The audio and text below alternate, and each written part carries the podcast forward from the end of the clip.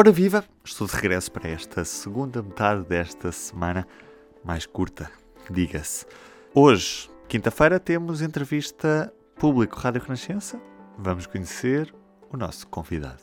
João Cotrim Figueiredo é o líder da Iniciativa Liberal, eu sou a Susana Madureira Martins e comigo está a jornalista Maria do Céu Lopes. João Cotrim Figueiredo, a parte para estas eleições, legislativas antecipadas, com o objetivo de atingir os 4,5% dos votos a nível nacional, é o que está na sua moção, que vai apresentar à Convenção, e com a eleição de cinco deputados nos distritos de Lisboa, Porto e com possibilidades também noutros distritos como Braga, Setúbal e Aveiro. Na melhor das hipóteses, isto quer dizer que a Iniciativa Liberal quer eleger eh, até aos 7, eh, 8 deputados. É isto? Sim, vejo que leu bem a nossa moção de estratégia. Temos vários cenários. Uh, para um partido que concorre às segundas legislativas no espaço de dois anos, não é muito fácil fazer as extrapolações que se costumam fazer nestas alturas. Portanto, optámos por fazer cenários e o nosso cenário central é esse exatamente, 4,5% e 5 deputados. Temos os distritos de Lisboa e Porto com óbvias possibilidades de eleger. E depois, em função de uma boa campanha, em função também dos resultados dos outros, é possível, de facto, eleger em Braga, Setúbal e Aveiro, provavelmente por esta ordem.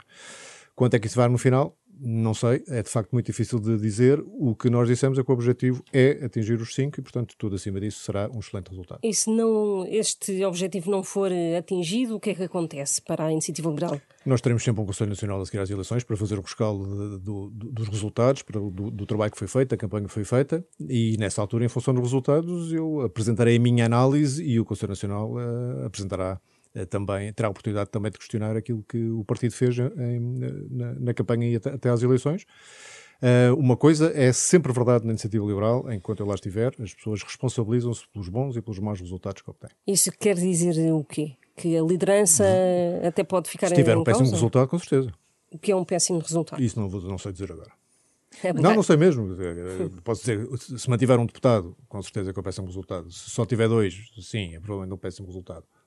Mas depende, depende de quão perto ficamos do, do... Depende dos círculos onde eleger também. Sim, depende de quão perto ficamos dos outros deputados, depende do que é que se tenha passado durante a campanha e do que é que tenha sido o comportamento dos outros partidos. Portanto, assumo as responsabilidades, mas não me, vou, não me vou pôr dentro de um beco onde tenho que assumir coisas que à partida não sei como é que é de interpretar na altura. Não é? Mas isso significa que não deixaria ou deixaria o seu lugar do deputado, uma vez que, que tinha sido eleito? Bom, se deixasse a liderança do partido, deixaria o lugar de deputado, evidentemente. Uhum. Uh, a Comissão Política Nacional do PSD uh, eh, recusou há pouco a coligação com o CDS, uma coligação pré-eleitoral. Esse é o cenário mais favorável para a iniciativa liberal, ter esses dois partidos Sempre que uh, me falam em cenários mais favoráveis para a iniciativa liberal, eu tenho que responder que uma coisa é, é, os cenários mais favoráveis no curto prazo, outros é no mais médio e longo prazo, porque aquilo que nós temos dito que é uma maratona de, de implantação do liberalismo em Portugal é um horizonte realmente mais longo do que costuma fazer em política, é um, um horizonte de uma década. Uhum. E nesse horizonte uh, não creio que seja muito fácil dizer se a, a ida do CDS sozinho a eleições eleições uh, legislativas agora em janeiro é melhor ou pior. Quer dizer, do ponto de vista do, do curto prazo, não ter uma coligação que pudesse agrupar boa parte do voto não socialista é possivelmente uma vantagem de curto prazo. A longo prazo não tenho tanta certeza. Mas isso torna-o, uh, enfim, mais, mais uh, fácil para a iniciativa liberal aproximar-se do PSD num cenário de pós-eleições? Não sei. Isso teria que perguntar ao PSD, porque para nós é relativamente indiferente. Porquê? Porque a proposta política que nós temos é de facto bastante diferenciadora daquela que o CDS poderia pôr e também, em boa medida, daquela que o, que o, que o PSD poderia ter, poderia colocar em cima da mesa. Portanto, sendo tão diferenciada, não me faz muita diferença colocá-la a um partido grande ou uma coligação de um partido grande com um partido mais pequeno. Hum. Esses 5% não são demasiado ambiciosos, tendo em conta o, a vossa 4,5%, exato, é verdade. 5 deputados, 4,5% dos votos. Não é, um, não é um objetivo demasiado ambicioso, tendo em conta que uh, passe, a, a, parte de umas legislativas há dois anos, há apenas dois anos, com 1,3%. Uh, concordo com o ambicioso, não concordo com o demasiado. Aliás, hum. para fixar objetivos não serem ambiciosos, não, não, não, seriam, não seriam úteis de fixar. Nós queremos que o partido esteja consciente da oportunidade que tem pela frente, do muito trabalho que vai ter que fazer daqui até uh, 28 de janeiro, quando acabar a, a campanha oficial. E, e, é isso que pretendemos fazer. É um cenário que nos parece, da análise que fizemos, possível, mas ambicioso, evidentemente. Mas é muito com base nas sondagens que, que, que têm, e não têm só, aparecido. Nós usamos hum. alguns dados de sondagem, mas usamos também os dados de eleições que tivemos, entretanto, como presidenciais e autárquicas, para tentar extrapolar o melhor possível. E também daquilo que tem sido uma evolução do partido, que na parte que é menos visível para a comunicação social, nós temos hoje quase oito vezes mais membros do que tínhamos há dois anos atrás, temos uh, também oito vezes mais núcleos do que tínhamos há, há dois anos atrás. E, portanto, o crescimento interno do partido, que eu estou em querer é apenas uma amostra do crescimento de simpatizantes e de potenciais votantes do partido, é muito, muito grande. E, portanto, Uh, acho que é possível, estou de acordo que é ambicioso, não estou de acordo que seja demasiado ambicioso.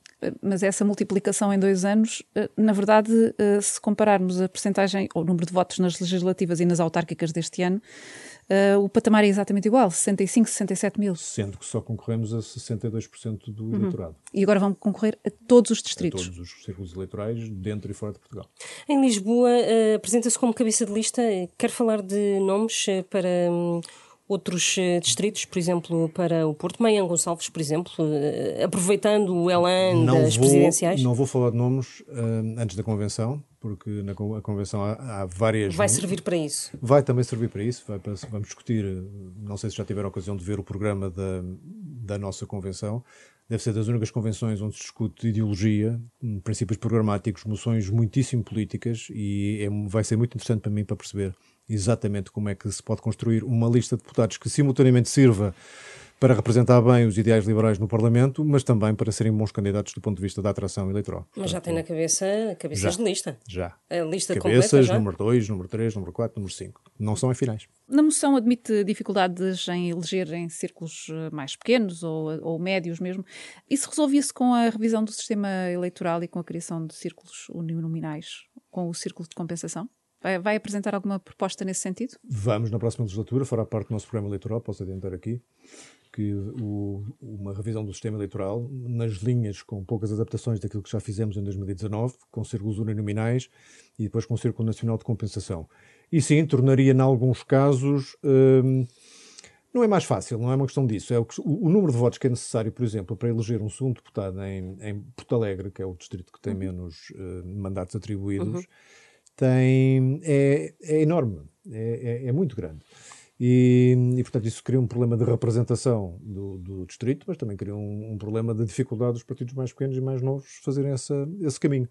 Portanto, o, grande, o grande objetivo da revisão do sistema eleitoral não é tornar mais fácil a representação dos pequenos partidos, é fazer com que as pessoas tenham a tal ligação mais estreita com os, com os cabeças de lista que, ele, que elegem, porque são uninominais, e depois que os cerca de meio milhão de votos que todas as eleições não, é? não, contam para uhum. a eleição absolutamente nenhuma de ninguém, passem num círculo de compensação, compensação nacional a contar. E é esse o objetivo. Acredita que o PSD deste líder, uh, Rui Rio, é capaz de ter uh, maioria, relativa ou não, e ganhar as eleições? Nesta altura, tudo o que temos como indicações são sondagens, não é? elas não indicam propriamente essa probabilidade, mas que é possível é, já, já se viram uh, mudanças de ambiente político mais uh, extraordinárias do que essa. Acho que depende sobretudo da qualidade das campanhas que cada, que cada partido fizer. Até os partidos que estão à esquerda também se podem, digamos, defender daquilo que é, obviamente, um, umas feridas profundas deixadas pelo fim da geringonça e de um certo cansaço que é parece-me evidente dos contactos mais, mais anónimos que tenho na rua em várias zonas do país, parece-me evidente que há algum cansaço, portanto, também exige que o PS faça uma boa campanha, até porque, e isto é um cenário político que tem sido pouco comentado, não tendo o PS eh, maioria absoluta, eh, António Costa muito dificilmente será a pessoa indicada para voltar a fazer pontos à esquerda. É, é verdade que ele já lançou umas escadas para fazer pontos à direita. Veremos se isso é de um taticismo puro para, para campanha ou se é realmente uma posição política para levar a sério. Mas se não for António Costa a fazer essa é, é a possibilidade dessa, dessa ponte, podemos ter alterações de liderança dentro do PS. Aliás, houve, houve movimentações, agora um bocadinho mais calmas dentro do PS, uh, nessa perspectiva. Portanto, vamos aguardar para ver como é que as campanhas decorrem Respondendo diretamente à pergunta, acho possível? Acho. Neste momento, os indicadores indicam que não é provável, mas é para isso que servem as campanhas para mostrar às pessoas as opções que têm. Aliás, vou acrescentar uma coisa a isso porque me parece importante. Esta deve ser das primeiras campanhas eleitorais onde, pelo menos do lado da iniciativa liberal, as pessoas vão ter a oportunidade de saber claramente no que vão votar. Nós não escondemos o que vimos, as nossas propostas são claras, estão em cima da mesa, os nossos objetivos estão claros, a nossa estratégia de aliança está clara, está tudo claro. As pessoas sabem exatamente o que estão a fazer quando votam em nós e é desejável que seja assim com todos os partidos. Já sei que alguns vão tentar esconder o jogo, mas era desejável que os portugueses tivessem 6, 7, 8 alternativas para saberem exatamente em quem é que devem votar em função daquilo que está em cima da mesa e aquilo que está a ser proposto. No fim do dia, em função das maiorias do espectro partidário que se gerem, os partidos têm a obrigação, portanto, têm eh, a oportunidade também de fazerem como nos países mais desenvolvidos, ter a maturidade de saberem sentar, passar por cima das divergências que têm, focarem-se nas, naquilo que os, que os, nas convergências que têm e saberem chegar a acordos. Eu não quero comparar a situação política portuguesa com a alemã, mas qualquer pessoa observadora atenta da, então da está a falar política, do Bloco Central, é isso? Da não estou a falar do Bloco Central, Central? nenhum. Nós, então. nós, não, não. Estou, estou, só a dizer os partidos têm que ter a capacidade de passar por cima das divergências que têm, porque nenhum, nenhum partido vai estar de acordo a 100% com, com, com outro, senão não fazia sentido que fossem partidos separados, não é? Estou a dizer que a, a, maturidade que é demonstrada por partidos que são capazes de sentar à mesa e chegar a acordo em Portugal vai ter que ser a regra e não a exceção. E senão temos esta, esta espécie de, de, mania, cada vez que há uma eleição mais incerta, aparece imediatamente o Bloco Central como única maneira de haver governabilidade. Não é.